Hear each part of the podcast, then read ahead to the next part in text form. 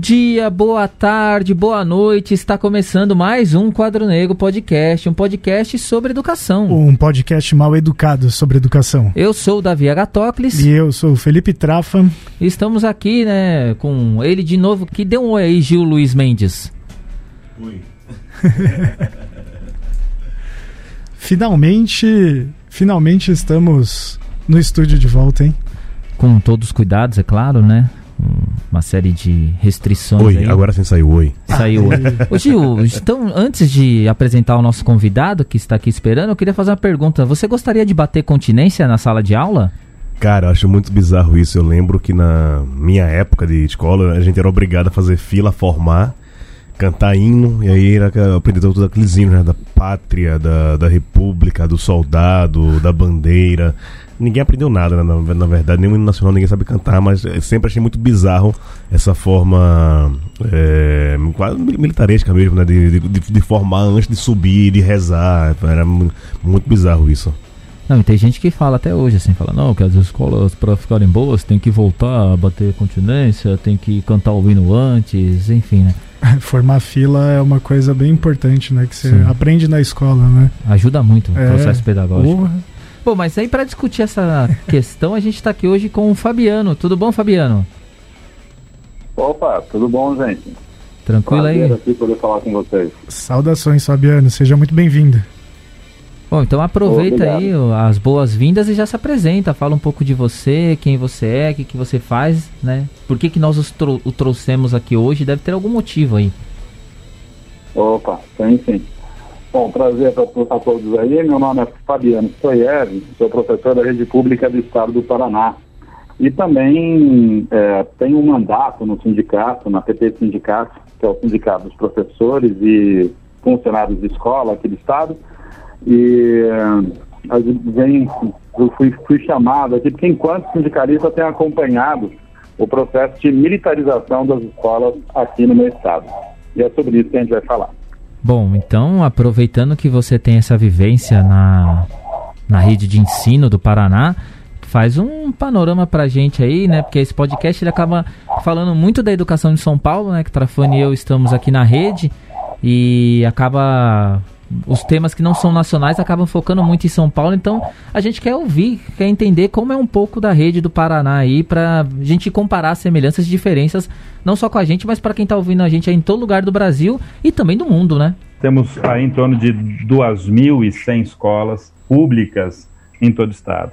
E, e é uma rede bem abrangente, pega todo o estado, cumpre um papel fundamental mas que nos últimos anos vem sofrido, né, vem sofrendo né, com, com ataques aí é, de políticas que vão, políticas de austeridade, políticas também que vêm alterando o conteúdo, o próprio conteúdo do que é a escola.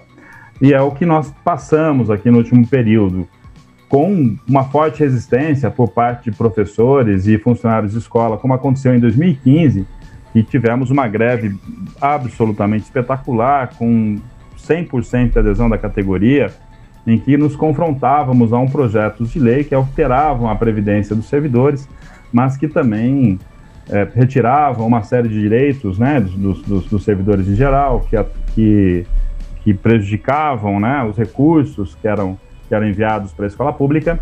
Isso levou a um choque né, com bastante, bastante intenso ali no 29 de abril, no Centro Cívico, em que centenas de professores, servidores ficaram feridos aí enquanto num confronto com a polícia, enquanto os, os deputados estaduais aqui votavam essas leis. Depois, em 2016, o Estado do Paraná também surpreendeu com uma forte resistência por parte dos estudantes, com as ocupações de escola, em que mais de 200 instituições em todo o estado acabaram ocupadas, eh, na luta né, contra a reforma do ensino médio, uma reforma promovida pelo governo Temer sem, sem é, imposta, né, sem, sem, a consulta adequada aos estudantes e que vão impactar e que vai impactar tremendamente a escola pública. Depois desse contexto, né, de resistências, você teve a ascensão, né, política nacional, aí todo mundo acompanhou, de governos mais conservadores na linha do, do, do, do bolsonarismo.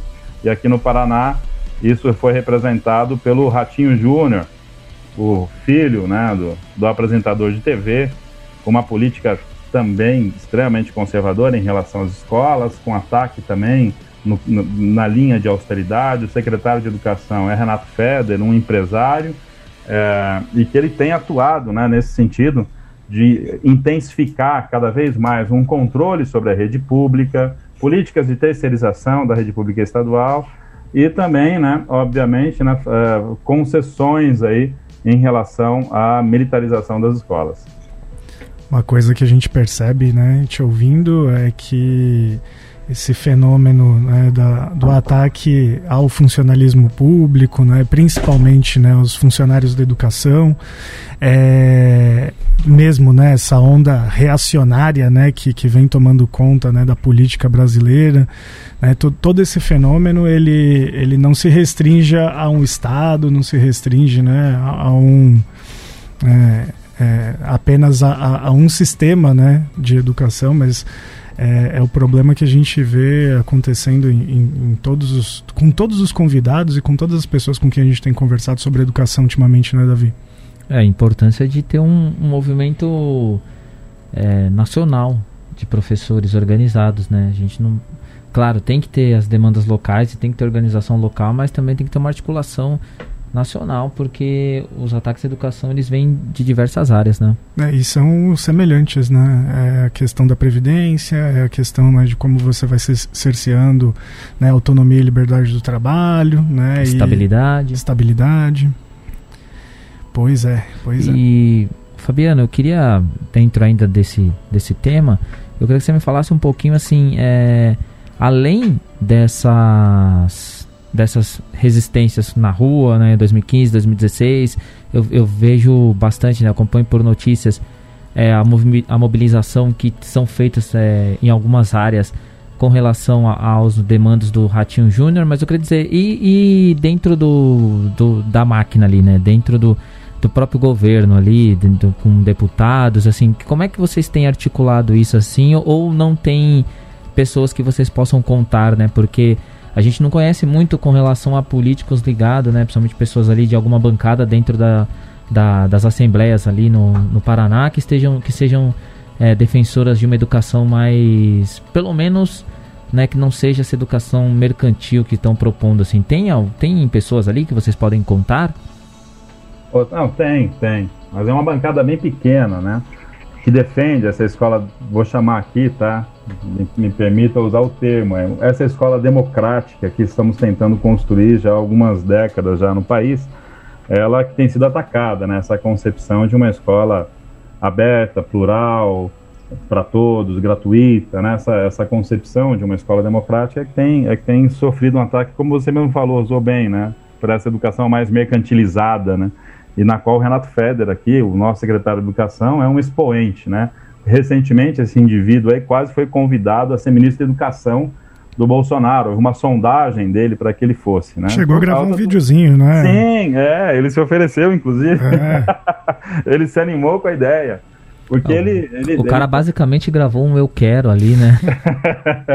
ele tem essa, essa, essa levada.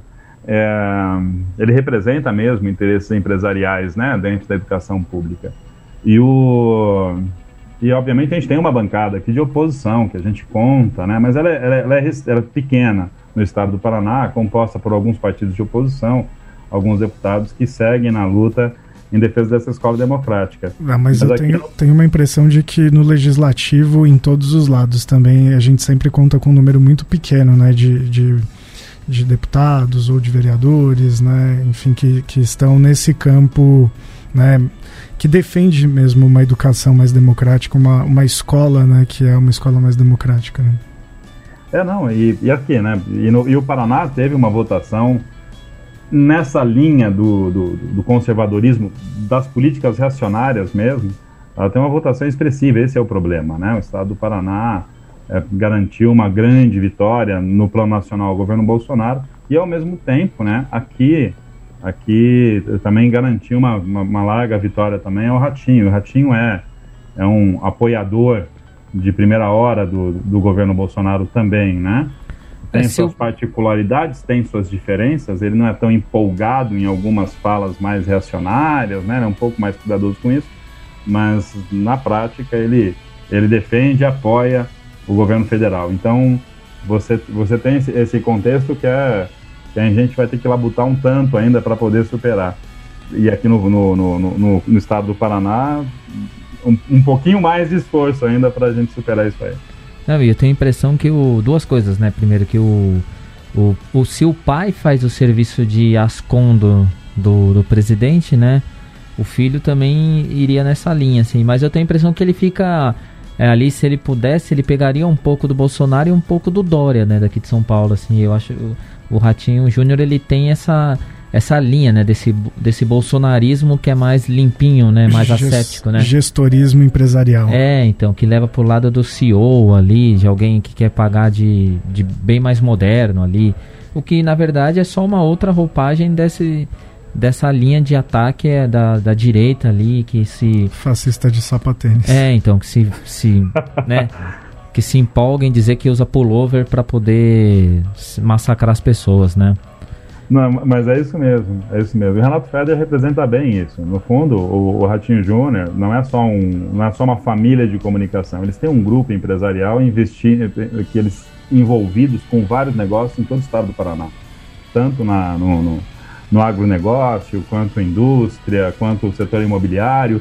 O grupo é grande. A comunicação corresponde apenas uma, uma fatia, né, desse grupo empresarial do grupo Massa e eles estão articulados no estado do Paraná ao setor mais empresarial também. Aqui a gente chama de G7, um grupo que é composto por associações empresariais de todos os tipos, né, de transporte, indústria, agricultura, e que inclusive colaboraram para a reforma do estado do Paraná, até dos da, das secretarias, do funcionamento mesmo, do organograma, do funcionamento do, da, das secretarias, foi feita uma reforma sob orientação desse grupo. Então a articulação entre o empresariado, e o Grupo Massa e o Ratinho como representante político desse grupo é muito forte. O Renato Feder é a expressão disso, né? É o empresário, é, herdeiro, né? Mas, mas também dono de empresa, então ele, tem, ele traz todo esse, esse essa questão de gestão, né? Que é, que é bem isso como vocês falaram mesmo, né? Tem um lado tem um lado é, conservador, reacionário ali do bolsonarismo, mas menos tosco, né? De sapatênis, como, eles, como, como ele se apresenta aqui no Paraná. E é impressionante como sempre quando você puxa o, o fio da meada, desemboca né, nessas mesmas áreas, né? Inclusive um amigo nosso que faz parte do Correio da Cidadania, né, o Gabriel Brito, um abraço para ele também, para o Rafael Sanz, o Clasher, que sempre falam isso, né? Que a importância também de você procurar outros meios de comunicação e, e fomentar outros meios de comunicação porque é nesse filão da comunicação que também adormece muito muito monstro que depois se levanta aí a gente não sabe de onde veio, né? Que aí acaba tendo força para poder colocar essas ideias, é, espalhar essas ideias de investimento, de empreendedorismo, de projeto de vida, coisas que a gente sempre debate aqui que estão impermeados na educação, mas que não são só da educação, né? Porque o problema, se fosse só na educação, isso seria um problema pequeno né, mas que estão em todas as áreas hoje em dia da nossa sociedade, assim, porque é vendido em todos os aspectos. É, ontem mesmo eu estava vendo na TV aí falando sobre um, grupo de pessoas em São Paulo que mora né, em barraco de tábua, ali sem água, sem luz, e aí a, a, o, o, o lead da matéria era a esperança, apesar de tudo, assim. E aí era mostrando como uma pessoa ali que perdeu o emprego há um ano e meio vai ficar é, se apegando à esperança para poder vender alguma coisa para se sustentar, né? Ou seja, isso aí tá, tá, tá imbuído de uma ideologia empresarial, é, sabe? Não vou dizer patética porque não é engraçada, né? Mas é medonho, chega a ser medonho e que pessoas como o Ratinho, o Feder, aqui o Rossielli em São Paulo, Dória é, e mais outras pessoas estão encampam esse esse ideal assim. E aí eu queria queria que, né, que você já falasse, aproveitando que a gente está nessa linha aí, como é que o, projeto cívico-militar ele se junta a essa ideologia que a gente tem, assim, né? Como é que o que que o que que faz, né? Por que que é importante e por que que você acha que tem uma relação entre esse projeto neoliberal, é, esse discurso neoliberalizante com as escolas cívico-militares, né? O que que ele serve ali? Então, enfim, fique à vontade para fazer um plano geral aí, pode se alongar que a gente está aqui para escutar. Então, é o que é o que surpreende mesmo, né? Essa articulação que se faz de uma, de uma perspectiva de uma escola militarizada, né? Com essa escola voltada para o é, é, empresarial, né? Nessa perspectiva de formação de mão de obra para o mercado de trabalho que o Renato Feder trouxe para as escolas públicas. Então elas estão, elas vêm no mesmo plano, vêm no mesmo pacote. Embora a articulação entre elas também não é nada, não é nada muito fácil, não. Também tem problemas nessa, nessa construção aí de uma escola que, que militariza, que hierarquiza, que disciplina num sentido militar, e de uma escola que quer formar no sentido do empreendedorismo, é, há, há, algumas, alguns problemas aí entre uma coisa e outra, não é, um, não é tão fácil, mas ela vem nesse pacote aí de políticas reacionárias, como a gente viu, né, veio se instalar aqui no estado do Paraná e em outros estados do país. Bom, o que nós temos aqui, né, na linha do, do, do FEDER em relação às escolas, essa política de austeridade que ele vem aplicando, com arroz salarial, corte de investimentos em escola, e tudo isso que vocês conhecem, né, e com objetivo, bastante, uma, uma uma perspectiva muito tecnocrática em relação à escola, no sentido de que a escola tem que cumprir e alcançar determinados índices, determinadas metas, né? essa perspectiva bem empresarial do gerenciamento da escola. Tem determinadas metas que têm que ser cumpridas. Aqui as escolas estão sendo classificadas, tá? para quem, quem, quem lembra dessas pirâmides aí, tipo AMO e tal, esse, esse pessoal aí, né? Tá? É, as escolas aqui estão. As, as escolas são escola ouro, escola diamante, elas estão sendo classificadas dessa forma, de acordo com os índices que elas vêm atingindo, né?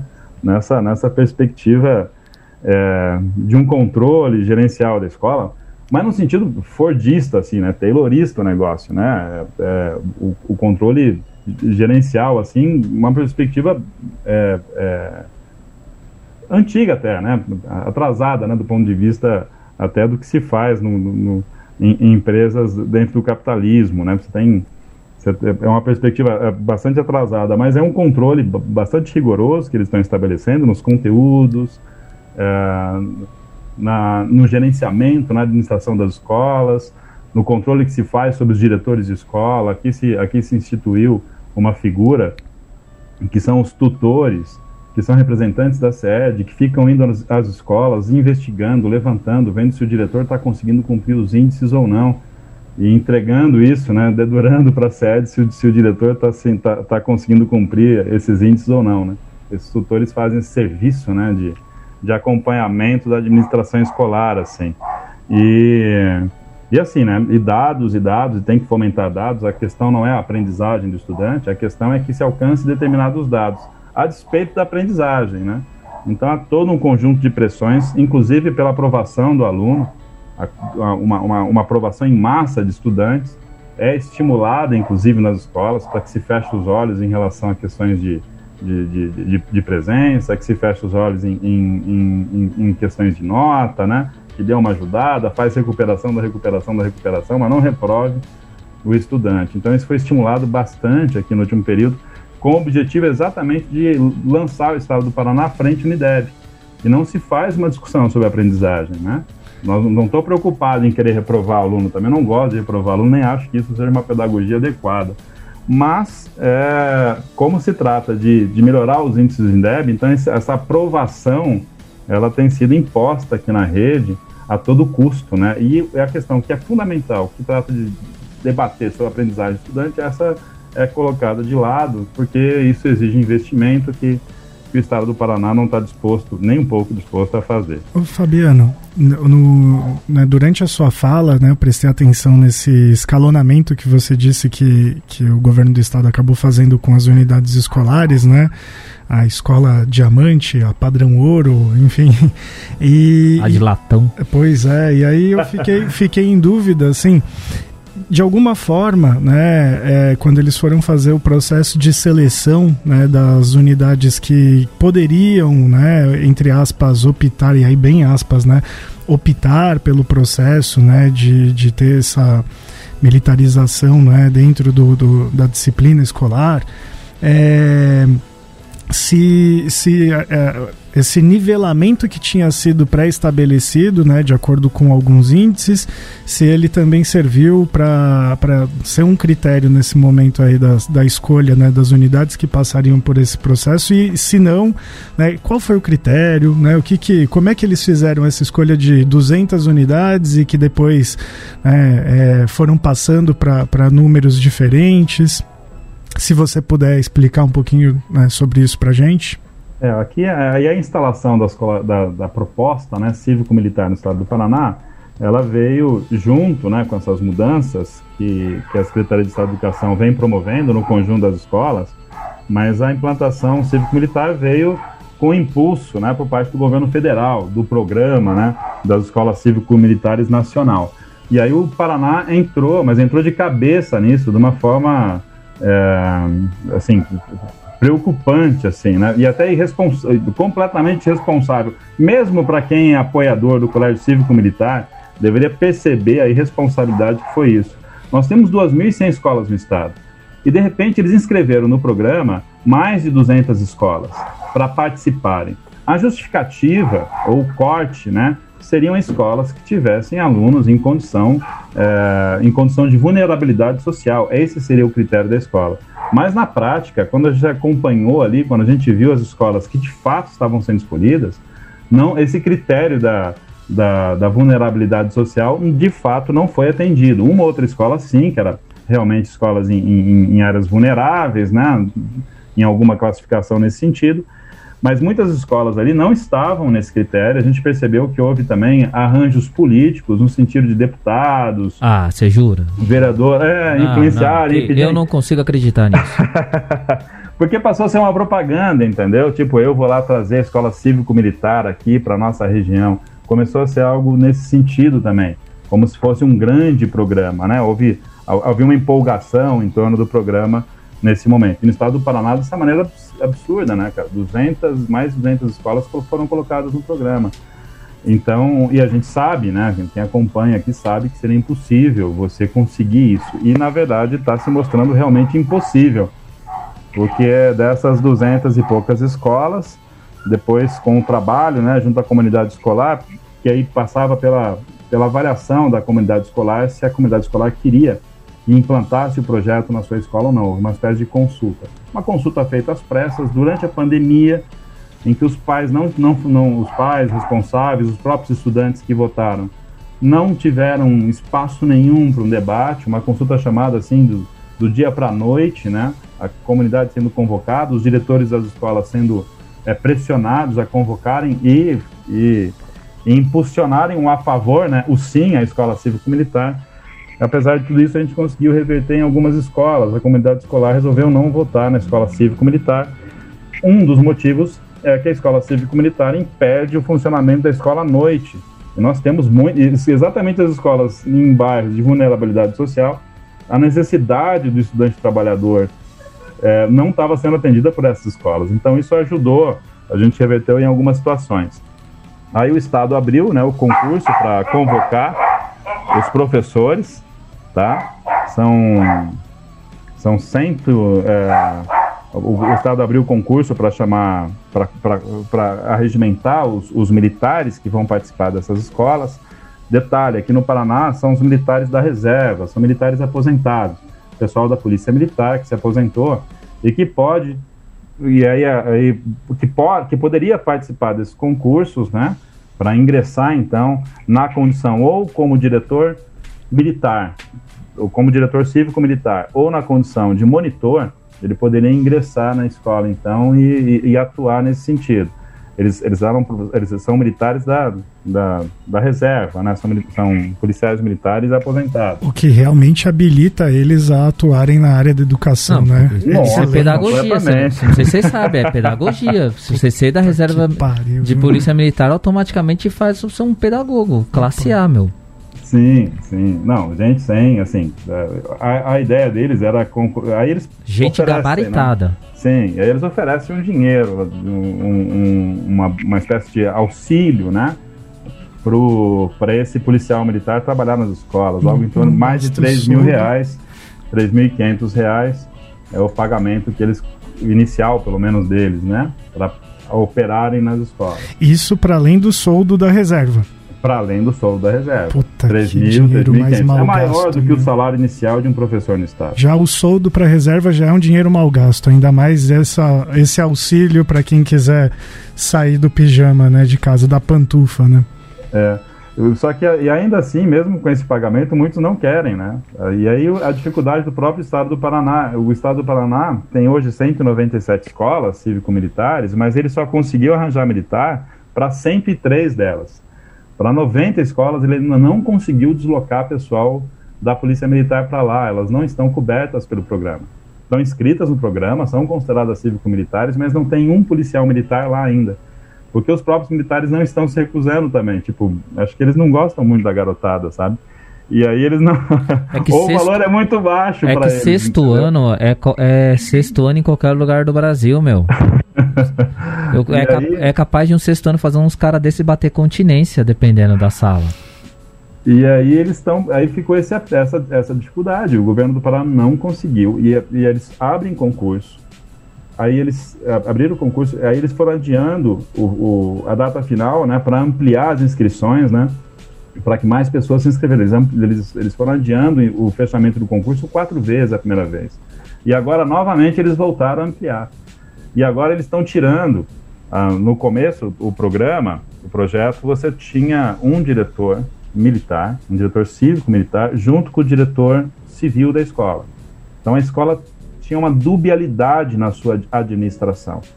Então você tinha o diretor civil que cuidaria das questões pedagógicas, né, do funcionamento da escola, e um diretor civil militar que cuidaria da formação civil militar do estudante e que também ajudaria na parte financeira da escola também, na questão dos gastos, né, naquela perspectiva de que porque é militar ou porque é um policial militar seria mais honesto. A impressão que dá é essa, porque não se justifica, né, retirar a administração dos recursos da mão do diretor do diretor civil.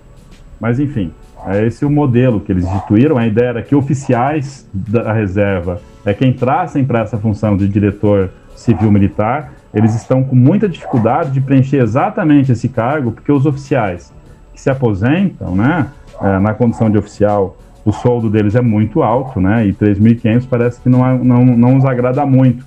Então eles não não não estão entrando nas escolas, e aí estão com dificuldade. Tanto que agora há uma discussão na Assembleia Legislativa do Paraná de uma reforma dessa lei cívico-militar em que se retirasse o papel do diretor cívico-militar e mandasse apenas os monitores, apenas os, os monitores que aí são, são cargos, aí são, são vagas ocupadas por suboficiais, né? Não, não, não os oficiais, mas os suboficiais aí que ocupariam essas, va essas vagas tá? da Polícia Militar. Então, só os monitores é que iriam para as escolas. Tá? E, e aí o, a Secretaria de Educação está justificando é, que está fazendo isso para não criar dubialidade na administração escolar. Mas, no fundo, no fundo, a gente sabe que, sim, é que o projeto fracassou, né? Eles tentaram fazer algo para duzentas e tantas escolas, venderam como propaganda, deputados articulando para chamar uma dessas escolas para sua região, para sua cidade, mas no fundo, no fundo, o projeto não se sustenta. E aí então eles estão com essa dificuldade aí com o pessoal. Então agora vai, está em torno aí de 100, 100, 100 escolas, aí 103 escolas que teriam atendimento. Vamos ver agora, eles abriram então esse no, essa nova chamada, esse novo concurso, Vamos ver se eles vão conseguir completar essas vagas, mas eu acho muito difícil mesmo, né? Tipo, eles tentaram um programa com uma, com uma ampliação assim gigantesca, né? Algo assim sem sem é, de muita incompetência, né? Para um, uma secretaria de educação que gosta tanto de falar de competência a gente vê a competência deles em passar vergonha, né? E isso tá, isso tá generalizado nessa, nesse gestorismo burro que a gente vê, né, pela, pela educação, né, no Brasil todo. Mas o que mais impressiona é isso, né, que até mesmo esses cargos que entre aspas, né, seriam os cargos mais é, atrair, é, atrativos, né, eles não conseguem atrair por salário, porque, claro, né, justamente o, o soldo de alguém na reserva para ficar lá de pantufa é muito, muito maior, né, então o cara não vai acordar cedo, passar dor de cabeça e ter que realmente trabalhar, né? Porque no mínimo o cara que vai lá fazer a parte financeira, ele vai ter que assinar uma, uma papelada e ver se não está assinando nenhuma besteira, né? Pronto, ele não consegue fazer isso por 3 mil reais. É um salário muito baixo. Ou seria um auxílio muito baixo, né? Pra, Fora pra que ele. direção sempre foi um cargo, assim, não estou usando no, no, no setor, de, na ideia de classe, né? Mas sempre foi uma uma posição nobre dentro da escola, né? Foi um orgulho fazer parte da direção, né? Um professor que ascende até esse, esse cargo sempre foi algo que né, as pessoas sempre admiravam, né? Então ela tá lá, é, acaba sendo para que é uma honra para quem está na educação, para quem está em outra área é, é, só mais uma função. E aí, Fabiano, dentro disso eu queria fazer uma pergunta. Vamos supor que eu sou é, um, alguém da comunidade escolar e de repente aparece que a minha escola lá, a escola do meu bairro, vai virar cívico-militar. E aí eu tenho umas perguntas para fazer. A primeira pergunta é: como é que fica o currículo numa escola cívico-militar? E qualquer aluno eu posso colocar lá, por exemplo, eu tenho um, um primo que tem um. Ele é PCD eu tenho uma outra pessoa que também tem outro tipo de necessidade. É, e como é que vai ser a organização, os horários, assim? Eu queria saber, assim, me explica por favor aí, como é que funciona? Até porque a gente já acabou de descobrir também que o período noturno se encerraria. É, né? e aí não tem noturno, como é que eu faço? Você pode me falar? Então, esse é um problema, né? Você tem já de, de cara, né, a retirada de uma, de uma importante modalidade escolar, né, que é o ensino noturno, né? E aí você não atende todo um segmento de, de estudante trabalhador. Bom, a princípio a escola está aberta a todos, né? Todos os que queiram se matricular nessa escola. Só que nós estamos vendo agora um movimento de, de, de pessoas que estão, estão saindo, estão uh, tirando suas matrículas dessas escolas e procurando escolas democráticas, escolas públicas democráticas mesmo, e deixando as escolas cívico-militares. É, a gente tem observado isso, né? É, é, difícil porque na verdade o programa se instalou no final de no final de 2019 quando foi feita a consulta à comunidade dessa maneira trabalhada né? No impulsionamento né? Por parte do governo federal da das, da propaganda né? Das escolas das escolas cívico-militares. Porque as pessoas pensam numa escola cívico-militar elas imaginam a escola da, do colégio militar. Elas imaginam aqui no Paraná também talvez, né, o Colégio da Polícia Militar, que são colégios tradicionais, que são os colégios de fato, colégios militares, que são colégios com uma, com uma estrutura né, já, já bastante consolidada. Então, as pessoas visualizam essa escola, mas não é essa escola que vai ser constituída. É uma escola militarizada, é algo diferente. Não tem a mesma estrutura, a, mesmo, a mesma forma de funcionamento que essas escolas militares de tradição militar têm. Essas, essas são escolas com uma outra estrutura, com outro funcionamento é, e com um objetivo diferente. Essas escolas elas estão voltadas para formação, para formação de, de, é, de pessoas que depois vão se tornar militares, né? A, a presença constante nessas escolas, colégio, da, colégio militar, colégio da polícia militar, boa parte dos matriculados dela, não todos, mas boa parte, é, são filhos de militares, pretendem seguir a carreira militar, então eles já vão meio que vocacionados nesse sentido, né, de, uma escola de tradição de tradição militar. Agora, essa escola militarizada não.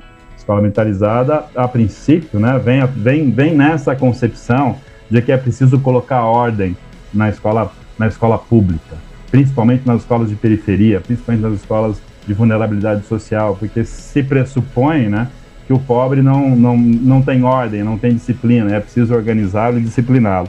Ela vem um pouco nesse sentido. E ela não tem, de forma alguma, a estrutura, a estrutura, a organização que as escolas militares é, têm, né? As escolas militares são extremamente caras. As escolas militarizadas não. A escola militarizada é uma escola pública, tá? com os recursos de uma escola pública, com os professores, funcionários de uma escola pública, mas com a presença de militares que são responsáveis por uma parte da formação deles, que seria a formação cívico-militar do estudante.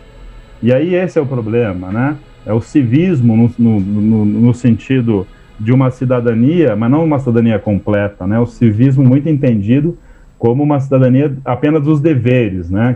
Qual, qual é o dever seu como cidadão? É esse, esse, esse, né? Essa questão da ordem, da disciplina, da obediência, é bastante estimulado numa concepção de civismo bastante arcaica, não é a concepção de uma cidadania ampla.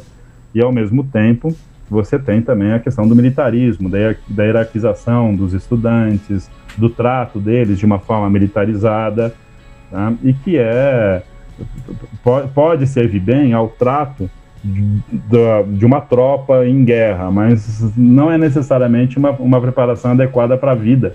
Esses processos de hierarquização, principalmente no impacto que tem né, na autonomia do estudante, é, na sua capacidade de, de, de, de, de, de auto-organização, de, de, de, criação de uma, de uma perspectiva crítica em relação à sua cidadania e suas relações sociais. Então, isso tudo é afetado né, por esse tipo de política. É, são escolas que acabam, e aí você tem no currículo, né, parte da, da carga horária, a carga horária é basicamente a mesma, não se acresce ali uma sexta aula ali, né, nessas, nessas escolas, mas é, é, a carga horária basicamente é a mesma, mas se acresce aí a formação é, da disciplina né, de cidadania e civismo, né, uma, uma, uma, uma disciplina que eles têm semanalmente, para tratar desses temas, né? Fora o manejo que eles, que eles, que eles recebem por parte dos, dos monitores da, direção cívico-militar e dos monitores, que aí organizam eles em ordem unida, uniformização dos estudantes, tá? e aí as atividades cívicos militares que caberiam essas escolas. Não está bem, não, ainda não está bem é, arrumado ainda o que será essa, essa essas atividades cívicos militares. Nós tivemos uma pandemia, então esses estudantes permaneceram durante todo o ano passado, né, permaneceram em casa, agora estão retornando, né, da, do, das atividades é, escolares à distância, agora eles estão retornando, estão voltando a sua presença às escolas e agora começa, né, se tentar, né, estabelecer o que, que é isso. Mas as escolas estão bastante confusas, como eu falei, né? Não há militares suficiente em todas as escolas é, o, o, regimento, há um debate dentro da própria Secretaria de Educação sobre o regimento que vai ser adotado nessas escolas. Porque se, pre, se pretende que siga o mesmo regimento de escolas militares, essas escolas militarizadas, se pretende que seja o mesmo, mas eles não foram adequadamente aprovados dentro das suas comunidades escolares. Porque no estado do Paraná é uma aprovação que deve acontecer dentro da escola. Você faz o, o, o projeto político-pedagógico da escola, na qual o regimento é parte, que tem que ser aprovada pelos segmentos da escola. Isso ainda não foi feito. No entanto, eles já vêm querendo impor né, esse regimento de escola militar para as escolas, para as escolas militarizadas.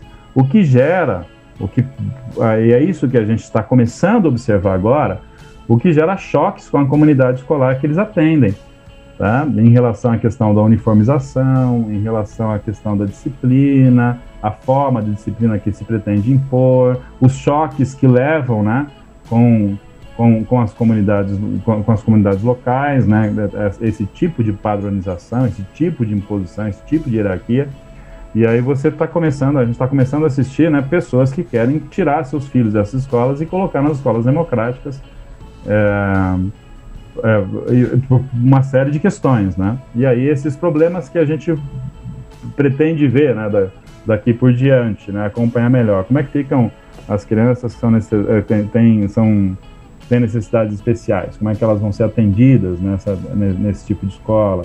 É, e outras N situações ainda que a gente ainda está meio que por descobrir ainda como é que isso vai acontecer agora, né, com, com o retorno as aulas presenciais dos estudantes.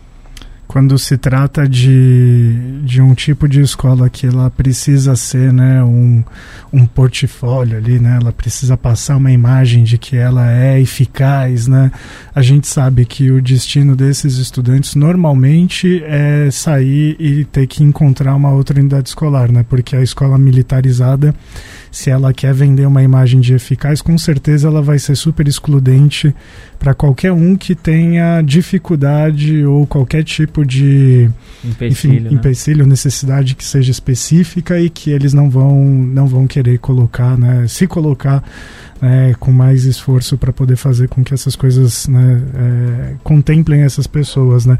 Até por isso o período noturno é completamente apagado, né, porque ele atrapalha nos índices. Né, as pessoas que trabalham e estão cansadas e têm o direito de receber educação, né, na verdade elas atrapalham esse tipo de projeto e os índices depois né, é, que eles precisam usar para poder mostrar que, que aquilo é eficaz, né? E, e, eu ia comentar, lembra quando a gente gravou o episódio 9 do Quadro Negro com a Marjorie? Queria até mandar um beijo para a Marjorie se ela estiver nos ouvindo, ela que participou do projeto durante um bom tempo. É, a gente falou muito sobre a questão racial, né, dentro das, das escolas militarizadas, né? É que a uniformização, que isso aí traz a questão de, por exemplo, com os cabelos, com o momento de descoberta da identidade. Sim, Esses estudantes gênero. estão começando a descobrir sua identidade e tudo e isso é ter... apagado.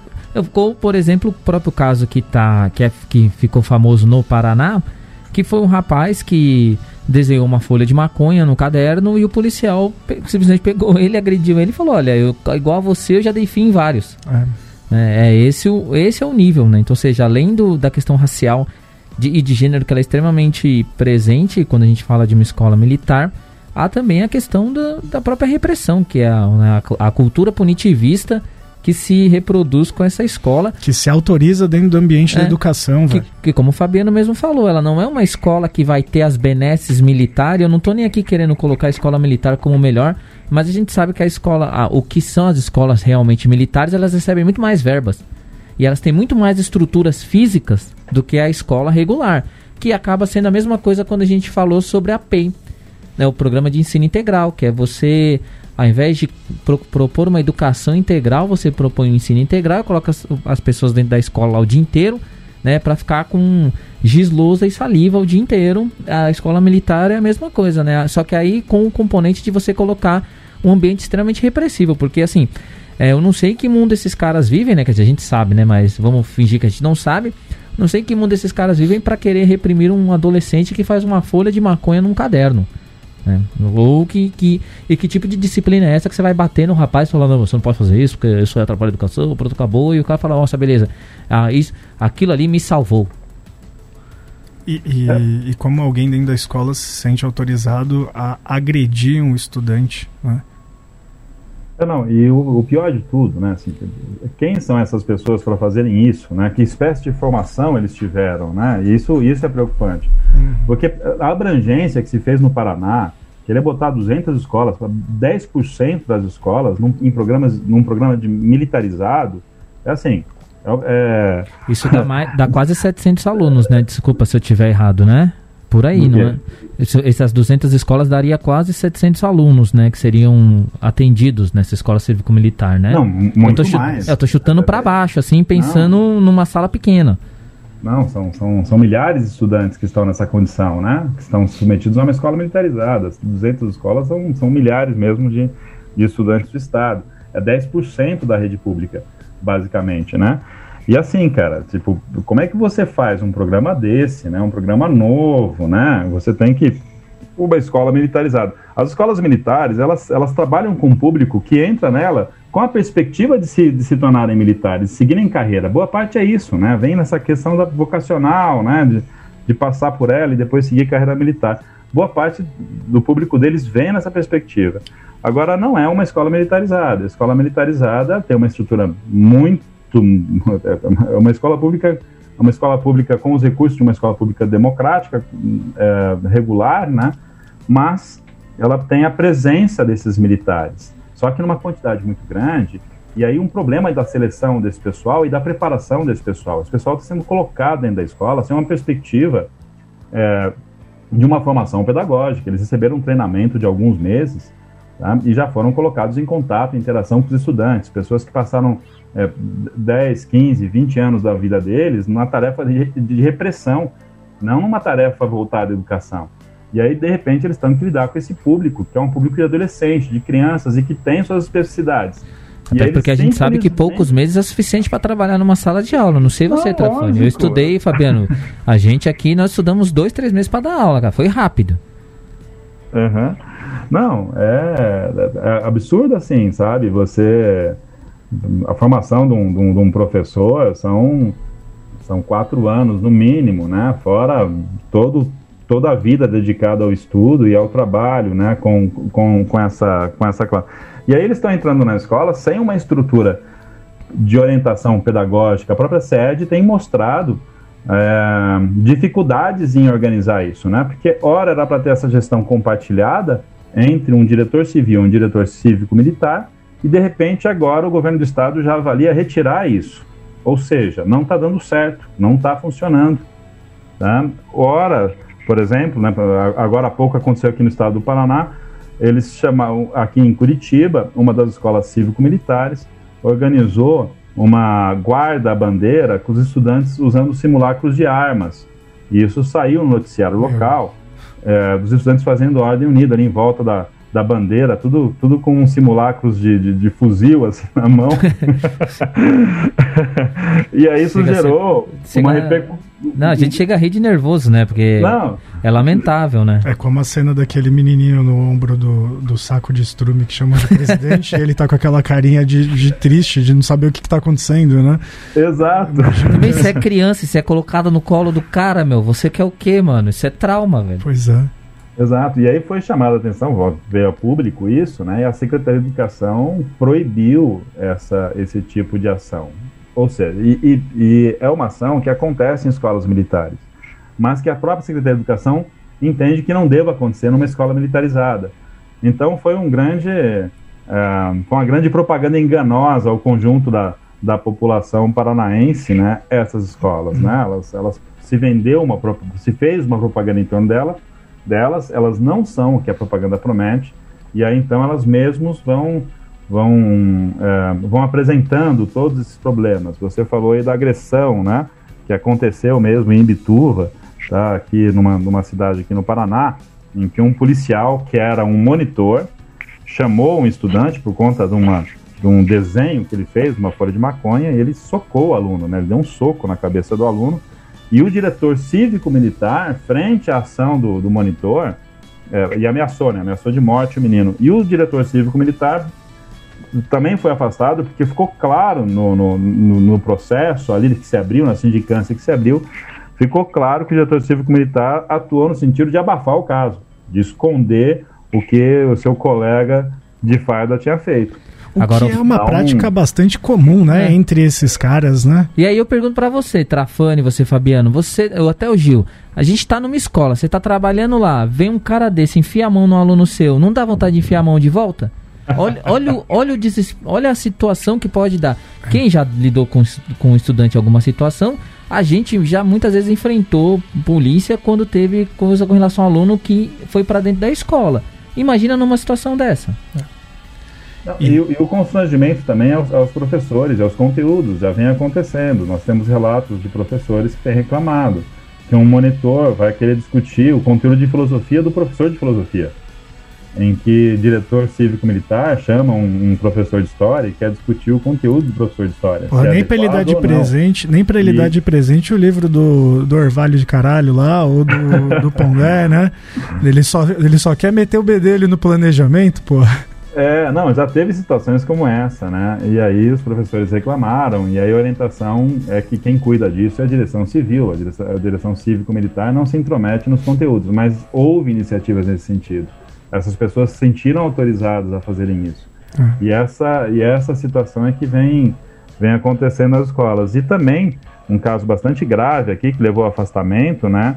E isso assim, nos últimos, no último mês praticamente, né? Em setembro, em, a, a, quando as escolas de fato retornaram após o período de julho, né? Ou seja, quando ela pega o ritmo normal, né? Quase Isso. normal de uma escola, né? Isso, quando os alunos estão presencialmente. Ou seja, né? se a gente falar para pensar, quando a escola realmente já está funcionando no modelo cívico-militar há um mês e há um mês a gente já tem esse cenário.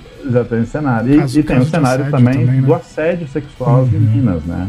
Isso um subtenente foi a, a, um subtenente foi afastado numa escola de Francisco Beltrão, de Beltrão, acusado de assédio por parte das meninas. E não foi, não foi uma menina, não foi uma estudante que reclamou, não. Foram várias. Né? Uma teve a coragem, parece, uma fez a primeira denúncia e logo depois vieram as outras, né? De assédio, né? É, é, sexual de um subtenente em relação a elas. Tá? E são casos, óbvio, que tendem a se multiplicar porque a Secretaria de Estado da Educação foi extremamente responsável, né, com o próprio projeto. Ela, ela coloca em risco o próprio projeto, né, da maneira com que atuou, né, de estender para 200 escolas, chamar é, chamar um cara da reserva de é, repente para dar da, isso, sem pra, preocupação pra pedagógica, ou seja, nem, nem que ela nem que a gente falasse não, não, não faz escola cívico militar, mas nem para fazer algo decente cívico militar, a, a secretaria se preocupou, né? Ela basicamente jogou ali e falou vai. Sim, exatamente. Ela falou isso. Foi exatamente a maneira com que ela tratou, né? E a gente está falando em números, né? 200 escolas aqui no Paraná, só fazer um, um cálculo, né? É, você tem imaginando 500 estudantes por, por escola, né? Que é uma escola pequena. 500 estudantes por escola, você tem aí em torno de 100 mil estudantes sob esse regime no estado do Paraná. Então. E é eu, uma... idiota, falei 700, cara. É. É, que eu, é que eu sou de humanas, me perdoa. 700 é uma unidade escolar, é, né? Uma unidade eu pensei o número alto, falei baixo. Você tá, tá, guardando, você tá guardando uma por episódio agora. tá? É, acontece, acontece. Mas aí, inclusive, é, falando com relação a isso, eu queria dizer que, além de tudo, vem de uma coisa que é, para mim, que eu odeio, que é brincar com o sonho de pessoas, né? Eu sempre falo na escola que eu brinco com um monte de coisa, mas eu não brinco com o sonho de ninguém, não. E quando a gente fala, por exemplo, da questão militar, é muito comum alunos de periferia, por exemplo, falarem de, da carreira militar porque é, um, é, um, é uma possibilidade de ascensão social. Porque muitos vivem ali vendendo almoço para comprar a janta, isso quando tem o almoço, e a possibilidade militar ela acaba sendo uma, um, um, vislumbre mais rápido de mudar a condição social, não só deles, mas da família. E aí, quando você fala, ó, estou fazendo essa escola, ser cívico-militar, mas ela não tem nada né, de algo positivo, militar, só na verdade é uma enganação. Além de tudo, ela está enganando as pessoas que estão lá. E aí, em cima disso, eu queria passar para nossa parte final, né, com essa provocação aí, e falar para você como é que tem sido, né? Você já comentou um pouquinho lá a questão lá no começo sobre as é, as formas que, que, que, o Estado do Paraná sempre teve de resistência e como é que está sendo a resistência a esse projeto cívico-militar, como é que está sendo esse diálogo com a comunidade para explicar que, olha, não é esse sonho, enfim, porque as que estão vivendo na prática acho que estão descobrindo isso, mas tem muita gente que ainda não não sabe. Como é que está sendo todo essa, esse processo para montar mesmo um, um, uma resistência a isso, assim? E aí, eu, e aí, lá na frente é sim ou não. A pergunta, você tem que responder isso é sim ou não. Você acha que esse projeto vai dar certo ou não? Mas enfim, começa pela minha pergunta no começo, né? Como é que vocês estão se organizando? E aí lá no final você sentencia esse sim ou não aí. Tá.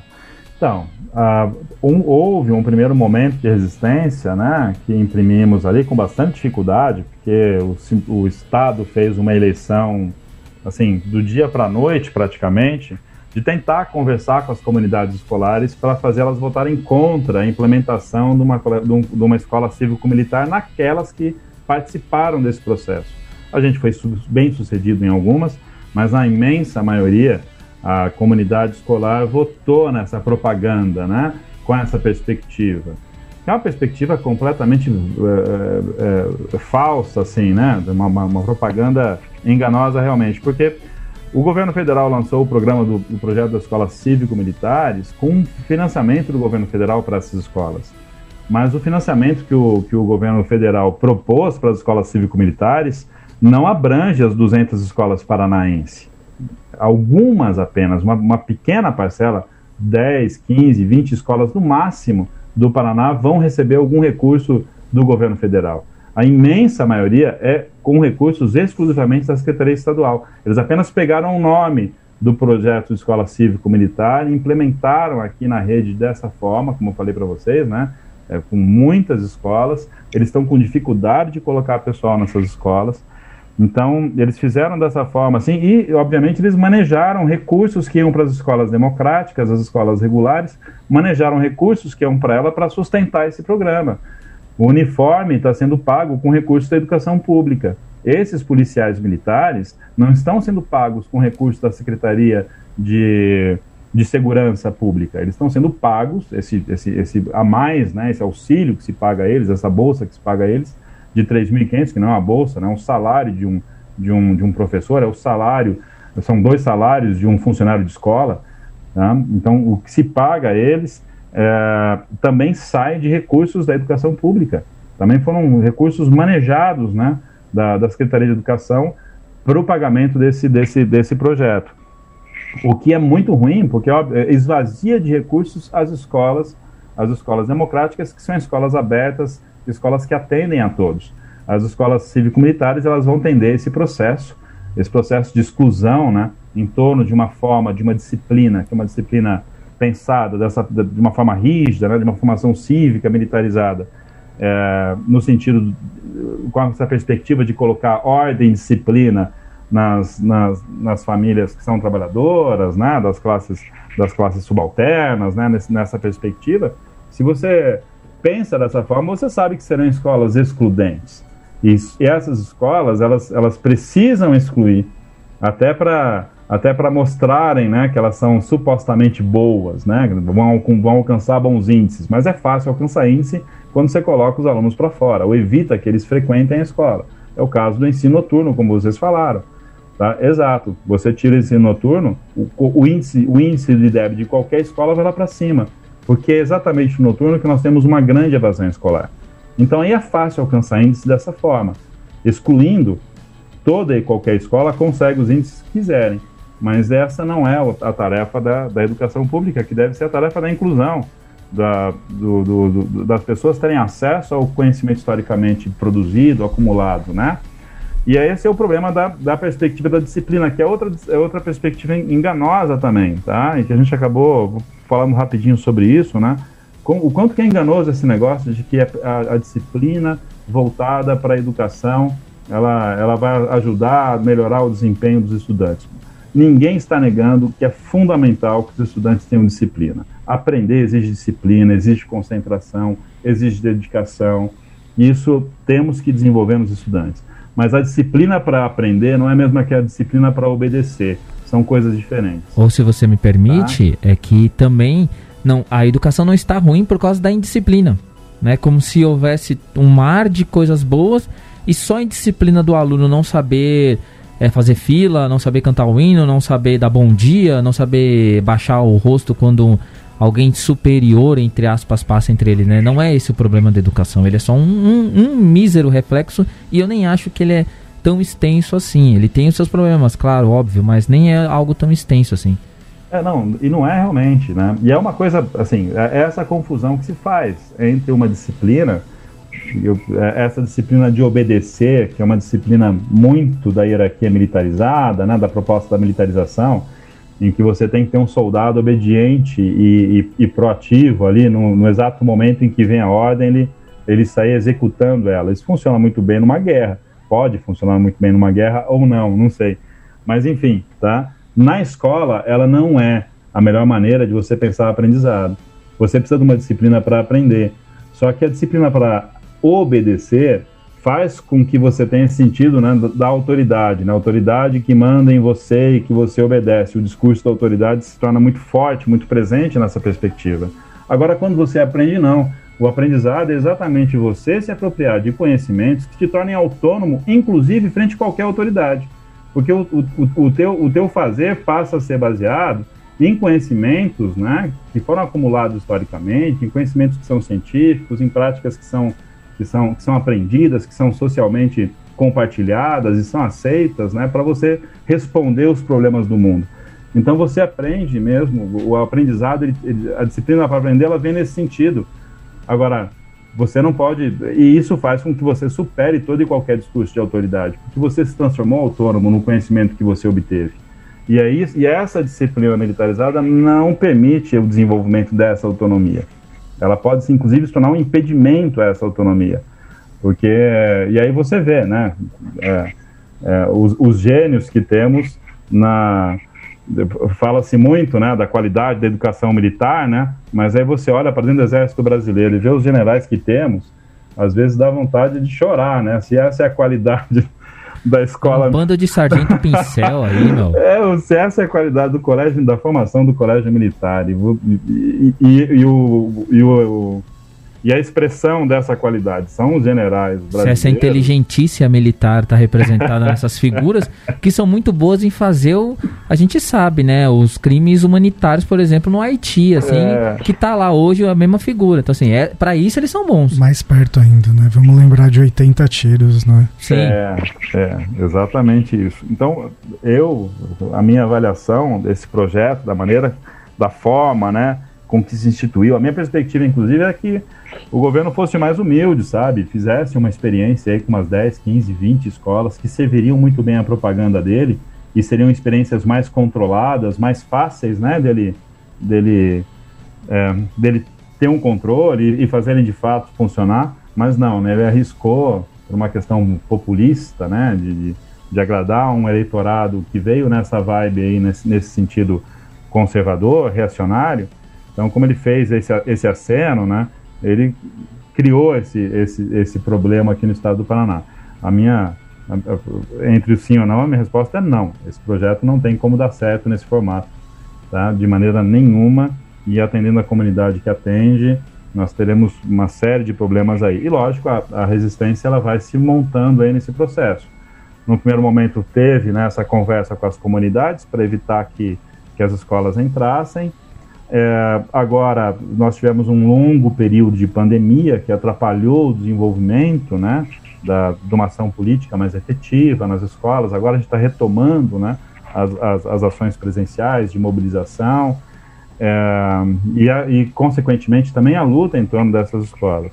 Há, de qualquer forma, há ações judiciais que estão, estão andando, estão, caminhar, estão, estão encaminhadas, até de uma ação, né? É, de inconstitucionalidade da implementação desse, desse programa cívico-militar. Então, dentro, dentro da esfera judicial, você também tem uma série de processos que, que procuram contestar né, a implementação do programa. E, obviamente, agora a gente vai vendo né, os problemas e a gente vai aproveitando, né, vamos, vamos, vamos é, nos inteirando dos problemas que a implementação das escolas cívico-militares vão apresentando para a gente trabalhar no processo de base mesmo, né, de formação de consciências. E eu acho que é esse o processo que toda e qualquer gestão sindical, agora o meu sindicato vai passar por, uma, por um processo de eleições, independente da chapa que ganhar, que assumir, ela vai ter como tarefa exatamente esse sentido, né? De nesses processos, nesses, nessas situações né, de, de tensionamento, de, de, de violências, de abusos que acontecem nessas escolas, fazer a denúncia, defender funcionários e, prof, e, e, e professores de escola, é, dos assédios né, que são promovidos, fazer a denúncia pública disso, articular junto à comunidade escolar, junto ao movimento estudantil, o questionamento, o questionamento dessas escolas. Você vê, aqui, nós, aqui no Paraná nós, nós temos a guarda, a guarda mirim aqui. Tá? Além das escolas militarizadas, das escolas de tradição militar, que eu falei para vocês, colégio, colégio militar, colégio da polícia militar, nós também temos aqui no Paraná, aqui em Curitiba em particular, a Guarda Civil, a Guarda Mirim, tá? que é algo mais próximo desse modelo de escola militarizada. Mas esse projeto era, de escola militarizada era tão ruim que a escola, que a Guarda Mirim de Curitiba se descredenciou do projeto, para vocês verem.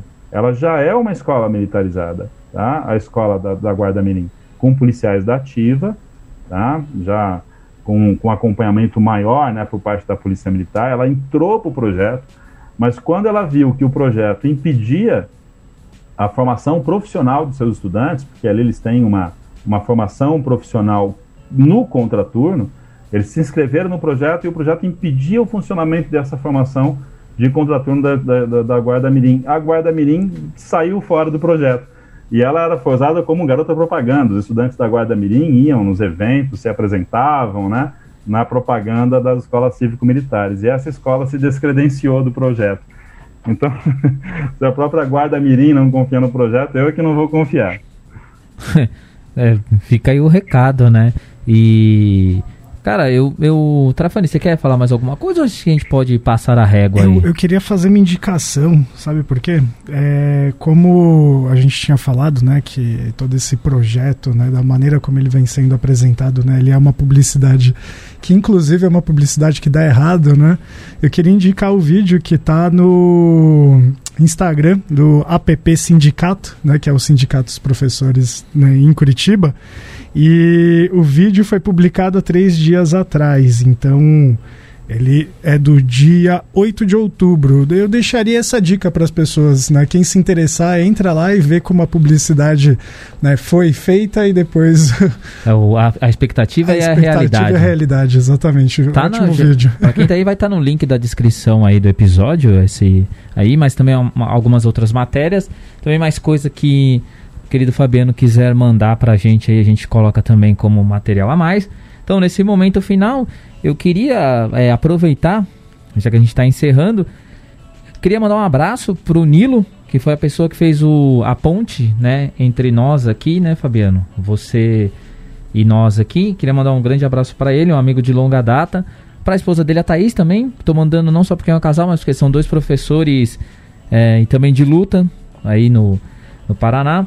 Queria também mandar um abraço para Marjorie, que participou da gente de um programa lá atrás, quando a gente falou em Brasília, né, na situação no DF, como as escolas militares e como essas coisas vai se, infelizmente, se repetindo. E eu queria então dizer, Fabiano, você tem alguma coisa que a gente não falou que você queria comentar aí, algum detalhezinho final? Não, acho que já, já escorremos bastante sobre as escolas militarizadas. Aí eu agradeço a vocês o espaço, ao Davi, ao Felipe aí. Obrigado pelo convite. Estou à disposição sempre aí. E também mandar um, um abração, um salve aí para o Nilo e para a Thaís, né? São pessoas muito queridas, muito especiais aqui, que lutam pela escola pública também.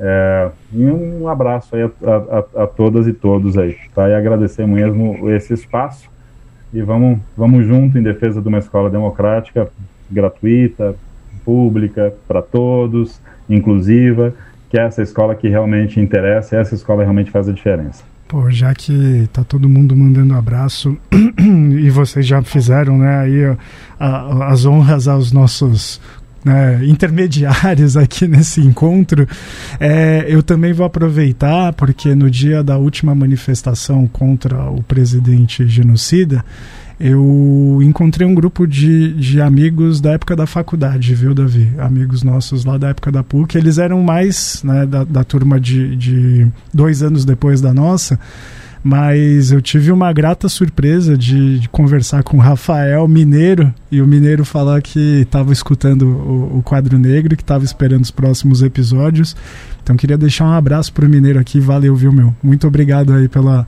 pela audiência qualificadíssima para você e para Jana também, que veio, falou que estava né, escutando a gente também. Então é isso aí. Momento xadrez verbal aqui nos, nos abraços. Então, para terminar, Gil Luiz Mendes, me responde aí, certo? Para deixar marcado.